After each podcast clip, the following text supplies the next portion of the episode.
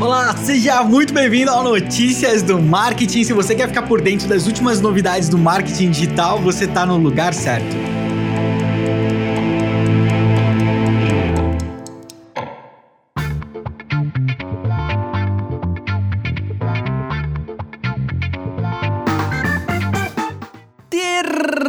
Terça-feira, dia 4 de agosto de 2020. Seja muitíssimo bem-vindo a mais um programa do Notícias do Marketing. E eu tô animado porque as notícias dessa semana tão quentes, cara. Eu gosto quando vem essas notícias assim que, que muda tudo de uma hora pra outra, sabe? É, eu não vou dar spoiler aqui, mas a gente já teve noticiazinha da Microsoft querendo comprar o TikTok ontem. Hoje tem uma aí dos pagamentos no WhatsApp que podem estar tá quase rolando. Então eu não, eu não duvidaria aí se até sexta-feira aparecesse uma notícia extraordinária dizendo, sei lá, que o Spotify vai comprar o Notícias do Marketing. Já pensou? Nota a gente, Spotify, por favor. Mas enquanto essa notícia não chega, a gente segue aqui com os nossos trocadinhos numa boa, tá tudo certo. Vamos focar aí e já manda pra gente a primeira notícia, Estevão. E voltamos com mais novidades do TikTok. O presidente Trump já tinha anunciado que iria banir o TikTok nos Estados Unidos e agora ele deu uma data para isso e a data é 15 de setembro.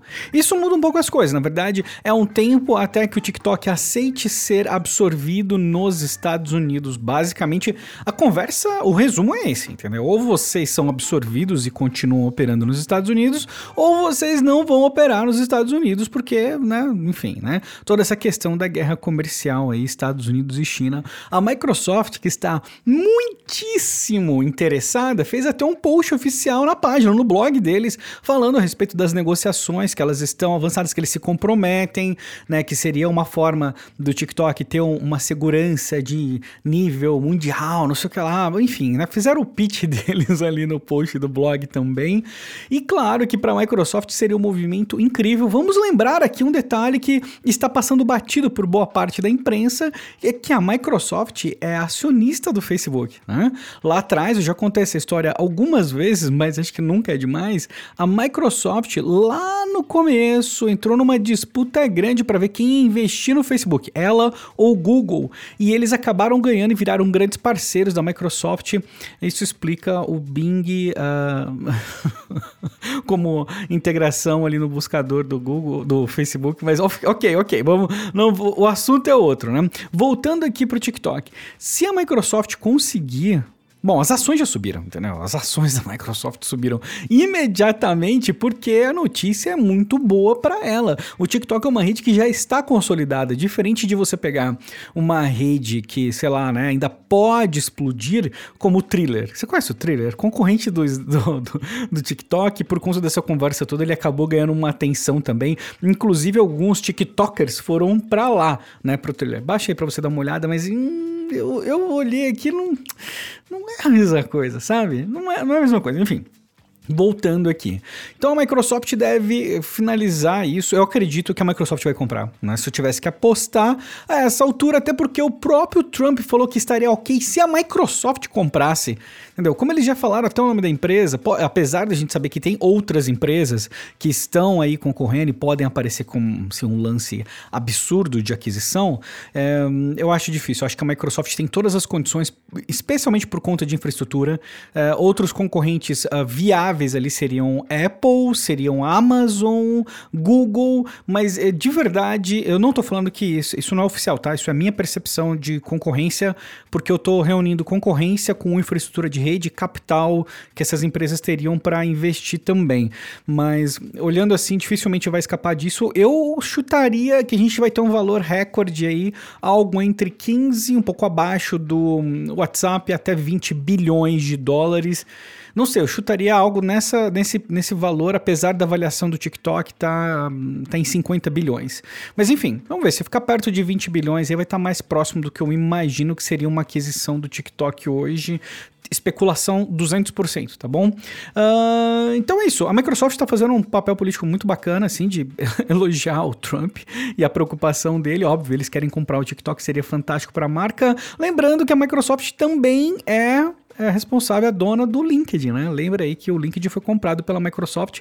E ao contrário do que muitas pessoas falaram quando isso aconteceu, ah, agora o LinkedIn vai acabar, o LinkedIn na verdade explodiu, né? Não, gente, hora de lembrar de algumas coisas. Mas vamos lá, tem uma outra notícia aqui que in, in, complementa essa, que é, isso não afetaria somente o TikTok, sim outros aplicativos chineses nos Estados Unidos. Você tem aí Kawaii, Badu, tem o QQ, que ele tem vários aplicativos e, enfim, seria impactado também. Até um editor, o Viva Video.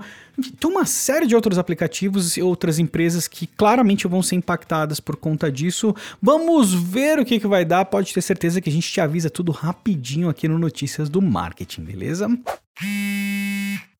E finalmente, depois de muito tempo pedindo aqui no Notícias do Marketing, o Banco Central ouviu as nossas preces e liberou o sistema de pagamentos do WhatsApp no Brasil.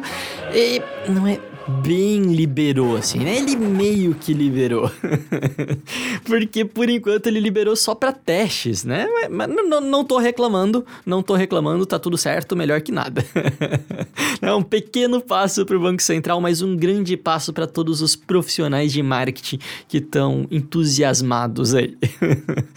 então, ó, vou explicar para vocês como é que vai funcionar daqui para frente. O Banco Central divulgou uma nota ontem dizendo que a Mastercard e a Visa vão poder fazer testes testes com a função de pagamentos do WhatsApp. Né? Então, primeiro eles vão ter que ser testes sem dinheiro transacionado e depois eles vão poder testar com um grupo bem pequeno de usuários e aí eles vão ampliando a base conforme eles forem reportando isso e ganhando novas autorizações do Banco Central. Né? Mas o uso comercial da ferramenta ainda não está permitido ok? Então, caso você tenha lido errado aí em algum site de notícias, o uso comercial da ferramenta não está permitido, o que está permitido são os testes, né? Segundo o Banco Central, esses testes não significam que vai ser aprovado, eles não implicam numa decisão final, né?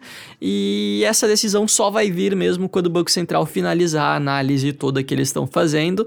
É, segundo o, o, o comunicado do Banco Central, eles garantiram que estão trabalhando para concluir essa análise o mais rápido possível. É, então o processo de regulação continua. É, você ainda não pode transferir dinheiro aí no teu Zap, mas esse foi um passo super importante, né? Quer dizer que provavelmente a gente está mais perto de uma liberação, é, o Estevão está mais perto de ganhar os 5 reais dele, né? Não tenho dúvida de que isso viria em uma boa hora aí para auxiliar os pequenos negócios também.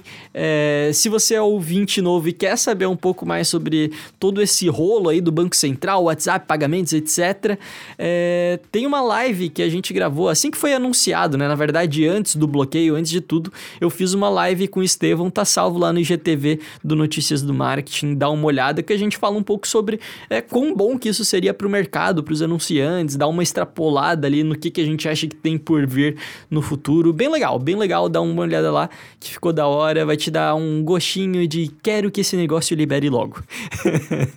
Fechou? E para ficar por dentro dos próximos capítulos dessa história, você já sabe, é só continuar ouvindo a gente aqui todas as manhãs. É, Vini, é isso aí, chegou a minha hora, hein? Vai ter uns juros aí, cara. Vai ter um. quero testar, quero entrar nesse grupo de teste logo aí. Vamos ver o que, que vai virar, hein? E a notícia agora é o Snapchat. Eu tenho que trazer essas notícias, senão você não fica sabendo, né? Você nem lê essas notícias. Inclusive, tava numa live agora com a SMXP e eu vi que vários amigos, ou melhor, ex-amigos, nunca nem instalaram o Snapchat. Como pode um negócio desse? Vai lá instalar o Snapchat agora, pelo menos pra você ver como é que é, pô. Brincadeiras à parte. Lembrar de uns números importantes do Snapchat aqui. O Snapchat pega 90% do mercado americano entre 13 e 24 anos. Mais do que Facebook Facebook, Instagram e Messenger somados, tá certo? Se você levar esse, essa demografia para 13 até 34 anos, são, é 75% do mercado nos Estados Unidos. Não é algo, não é algo para brincar, né? Fora que o Snapchat tem nos Estados Unidos mais usuários ativos do que Twitter e TikTok juntos. Sério, é, eu acho o, o, o, Snapchat a rede mais subestimada de todas do universo. Enfim, por isso que eu insisto tanto em dar umas notícias sobre ele. Agora o Snapchat vai ter um recurso de incorporar as músicas na câmera, né? quando você vai gravar. Assim como você tem no TikTok, você escolhe uma música, vai fazendo o videozinho, né? E, enfim, o recurso é esse, mas tem algumas diferenças. Primeiro, o Snapchat já tem um relacionamento muito amplo com a indústria da música de uma forma geral. Eles têm parceria com a Warner, com a Universal, com várias empresas já licenciaram músicas para o Snapchat, o que facilita demais. Tanto é que ele vai ter um recurso adicional. Então você vai poder ver um clipe que tem uma música, você vai poder fazer um swipe ali, né, um deslizar, e você vai poder ouvir a música integral e ter uma relação um pouco mais direta com o artista, porque às vezes você vê uma música, quer saber de onde está, você tem que começar começar a procurar nos lugares, mas você vai simplesmente arrastar para o lado e vai poder ouvir a música inteirinha sem sair do aplicativo através de uma integração que se chama Linkfire que é uma integração específica para a indústria da música aí. Achei um, outro recurso interessante é que você vai poder colocar as músicas também depois que você gravar né? Que é algo que a gente normalmente não vê e vai ser possível justamente por conta desse do licenciamento que o Snapchat tem com relação a essas músicas. Mais um baita ponto para essa rede que eu admiro tanto. Esse recurso chega até o final do ano, primeiro em inglês, depois provavelmente para o resto do mundo. E olha só essa notícia: a Austrália está se tornando o primeiro país do mundo que vai exigir que o Facebook e o Google paguem por notícias que eles vinculam. Isso mesmo, cara. Você deve lembrar que eu comentei aqui um tempinho atrás que essa era uma possibilidade. Tinha um projeto de lei na Câmara da Austrália que queria que as redes sociais pagassem por divulgar notícias, é porque segundo as editoras as notícias são responsáveis ali por grande parte da retenção dos usuários na rede. Enfim, né, eu falei que eu ia avisar se esse projeto passasse e esse projeto passou. Então, cato eu aqui para te avisar. Agora o Facebook e o Google têm 40 45 dias para chegar em, em algum acordo com as editoras de notícias australianas. E se eles não chegarem, aí vai ser executado um pedido jurídico, um pedido judicial, acho que é o nome, né? que vai obrigar as redes a compartilharem parte da receita delas com os veículos de imprensa por meio de royalties, né? Segundo o Michel Miller ou Michael Miller, não sei, acho que é Michael, né? Michael Miller, que é presidente executivo da News Corp da Austrália. Mais de 3 mil empregos na área do jornalismo foram perdidos no país nos últimos 10 anos, e segundo ele, boa parte por culpa do Google e do Facebook, que não pagam para mostrar notícias na plataforma. Então tá aí, essa decisão tá abrindo um precedente bem sério para as big techs. Então, se outros países quiserem copiar isso, vai dar bem ruim para elas, né? No Brasil existe Existem alguns projetos nesse sentido, nenhum prestes a ser votado, é, mas não me surpreenderia aí se os nossos deputados se sentissem inspirados por essa lei australiana e tentassem mudar alguma coisa por aqui também. É, em comunicado, o Google disse que a intervenção pesada do governo na Austrália está impedindo a economia digital no país e possivelmente vai afetar os serviços que a rede oferece ali para os australianos. Então, talvez essa seja uma sinalização de que o Google pode tirar as notícias dos veículos que não queiram disponibilizar de graça? Não sei, não sei. O Facebook não se manifestou. E como eu tinha falado da outra vez já, eu não tenho uma opinião formada sobre isso. Eu realmente não tenho. Tô, tô bem em cima do muro nesse caso, né?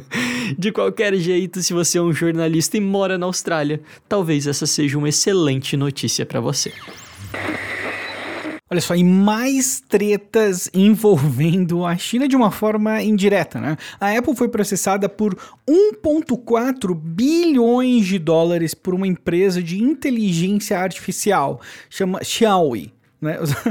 Correndo o risco de falar totalmente errado aqui, que nem eu falei esses dias o nome, pô, esqueci, mas eu falei o nome totalmente errado. Enfim, perdão aí, gente, se eu estiver falando muito errado. Mas a notícia é que a Apple está sendo processada, mas tem, tem um detalhe muito interessante aqui. Eles estão processando por conta da Siri, da violação de patente da Siri, pedindo para eles retirarem tudo que tiver a Siri, porque violaram a patente deles, mas isso foi feito no ano de 2012. E só no final de junho, agora, o Supremo Tribunal Popular da China decidiu que essa propriedade intelectual em questão aí era válida. Muito obrigado aos amigos da Mac Magazine pela mensagem, já que eu li um trecho inteiro aqui do da matéria de vocês, tá? Valeu, até vou dar um crédito aqui pro Luiz Gustavo Ribeiro, foi ele que escreveu a matéria, tá? Acho interessante porque um motivo aqui é que claramente uh, essa questão dos Estados Unidos com a China estando aquecida me deu a impressão que eles falaram assim, bom, vamos considerar quais são as outras coisas que a gente tem aqui contra empresas americanas também. Talvez a gente possa usar isso de vantagem, não sei, tô especulando 200% aqui, mas que o timing é muito estranho, é. Um negócio que foi, foi pedido no ano de 2012, cara, quando a Siri tava lá no começo né? Para agora passou muito tempo, entendeu? E hoje a Siri tá em tudo da Apple, né? Então o impacto disso, se for para frente, é algo um pouco delicado, tá? Não, não é uma açãozinha simples. Uh, a Apple passa por isso, uh, sei lá, Todo, todos os meses tem uma notícia desse tipo. Mas essa eu achei intrigante por conta desse relacionamento dos governos aí. Vamos ver o que, que vai virar.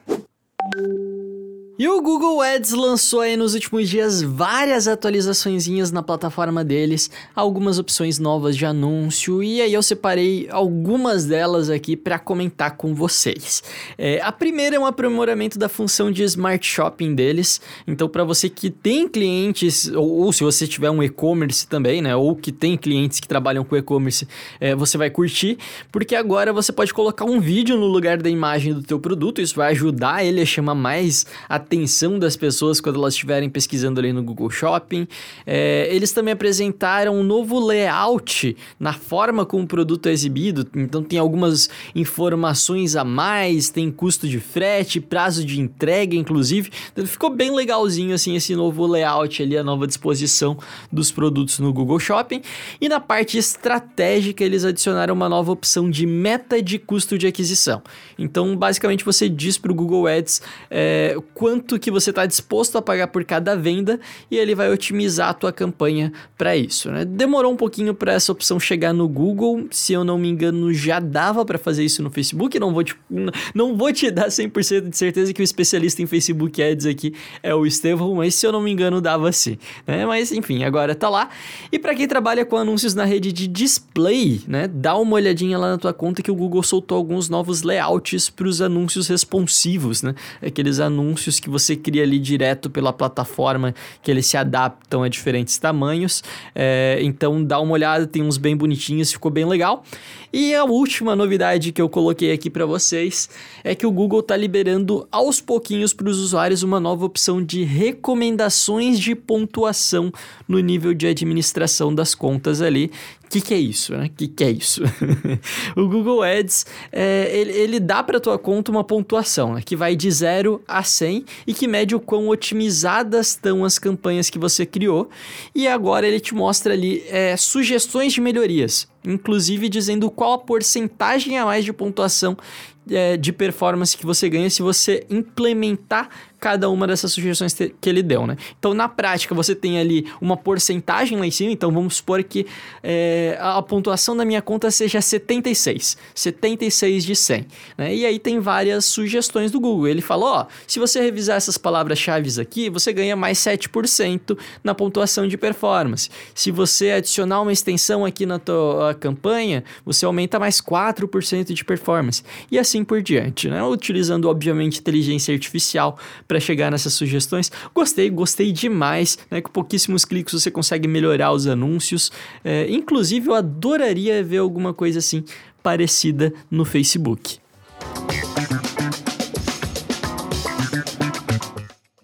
Finalizamos mais um dia com as últimas novidades do marketing digital e eu vou aproveitar para mandar um abraço pro querido Bruno Quevedo, porque o Bruno Quevedo deixou um review lá no Apple Podcasts, deixou cinco estrelinhas e falou assim: o que seria de nós se não, se não tivéssemos notícias do marketing?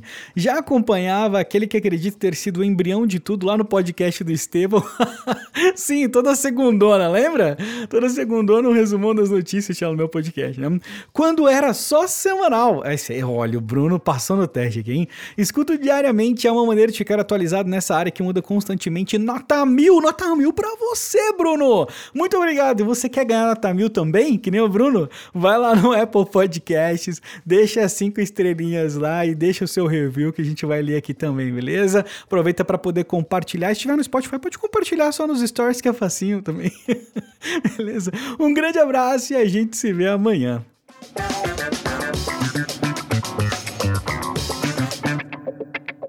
Este podcast foi uma produção de Estevão Soares e Vinícius Gambetta, distribuído por Agência de Bolsa e SMXP.